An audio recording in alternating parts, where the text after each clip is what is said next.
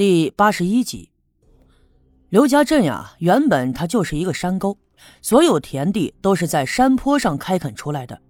再加上村子本来就不大，所以虽然往前走了好一阵，已经身处西北面的山坡树林里了，但是仍然可以隐约听到那些在田地间嬉戏的妇女的谈笑声。我就这样躺在石头上闭目养神，其实啊，我是在等。等他们劳作累了，或者傍晚的时候回去休息，因为只有我自己心里清楚，我所谓的回城，其实只是跟赵村长在撒谎，唯一的目的就是能有一个单独行动的机会。我已经下定了决心，我打算去西南山坡那个石洞里看看，看看那里是不是有什么玄机，而且这事儿一定要做的隐秘，不能让任何人知道。否则呀，我那个一直埋藏了很久的秘密就有机会被别人发现，这可是万万不行的。我就这样躺在石头上，被一群茂密的灌木和丁香丛所包围，仿佛身处一个只有自己的房间，这让我感到特别的安静，安全感也倍增。阳光就这样照在我的身上，十分的暖和，也特别的舒服。不知不觉的，我有了困意。反正时间还早，索性先躺在这儿睡上一觉，一会儿起来做事呢，才会有精神。可是我刚有些犯迷糊，就听见不远处的路上传来一阵哗啦啦的声响。我分辨了出来，这应该是一辆驴车。一开始的时候并没有在意，因为这原本就是通往县城的大路，有驴车来回的走，那是再正常不过的事儿。不过呀，听着驴车的方向，应该是冲着刘家镇来的。我心里头多少还是有些好奇，于是坐起了身子，侧耳细听。声音好像是两个人，偶尔还传来一阵啪啪的声响，应该是赶车的在抡着鞭子。他们边走边说话：“老宋，你说这消息准确不？”这是一个年轻人的声音，听上去啊，充其量也就二十七八岁的样子。这时候，另外一个人回答：“差不多，我跟他认识多少年了。这人呢，虽然心眼多点吧，但他就是个无利不起早的人。这事要是不准呐，他还不找咱们费这个劲儿呢。”听这话的口气，应该是被那个称作老宋的人，听起来年纪要大一些，四五十岁的样子。年轻人听了以后，呵呵的笑了笑：“哼，只要准成就好。”这事儿要是办成了，咱们后半辈子都够用了。他呵呵的笑着，可是啊，那个姓宋的人却严肃的对他说：“哎，咱可事先说好了啊，到了地方，那一切都得听我的，啥事儿你都不要擅作主张。这事儿一旦露出了马脚，那麻烦可就大了。咱俩可是拴在一棵树上的两个蚂蚱，跑不了你，这也跑不了我。”听他这么一说，我感觉有些好奇。我并不知道这俩人到底是干什么的，不过听他们这口气，好像是谋划着一件什么事情。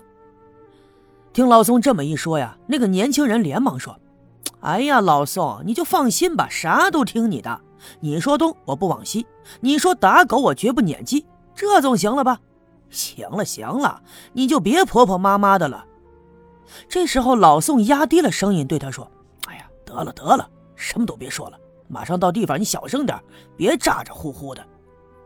我越听就越觉得这里面有事儿，就慢慢的从石头上爬下来，轻轻的迈着步子，拨开围在周围的丁香丛，悄无声息的朝着大路的方向摸去。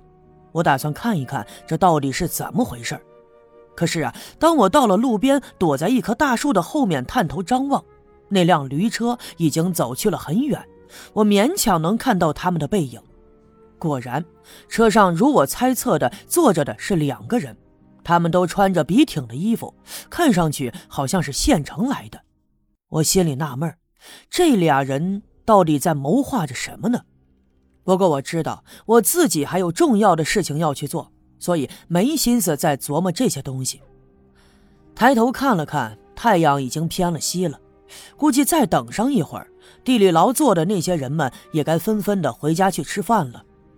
我索性蹲下身，靠着那棵大树的树干，再次的闭上了眼，打算再休息上一会儿。我原本只想在这儿闭目养神一会儿，可没想到却迷迷糊糊的就睡着了。等我再睁开眼，天已经黑了。抬头朝天上看，幸好今天有大半个月亮，能勉强的把眼前的世界给照亮。我赶紧爬起了身，又探头朝前面张望了一阵。这远处啊，迷迷茫茫的，什么也看不清。我就顺着这条大路悄悄地走，回到了刘家镇。这次出来以前，尽管赵金凤已经给我收拾了不少的东西，可是我还是在我的包里头暗地的就放了一些今晚行动的必用之物，比如说手电筒，再比如说一把锋利的短刀。我不知道这把短刀能不能防身，但是它至少能给我壮胆儿。我只能一边朝着西南的山坡走，一边祈祷今天不会遇到野狼。只要不是野狼，我什么都不怕。这野狼啊，已经很久没有出现过了，相信今天也不会出现。我一边走一边安慰着自己。刘家镇呢，原本就不大，我很快就从西北面的山坡走了下来。我不可能再走大路，所以一直向南穿过了一片田地，田地的尽头就是村庄了。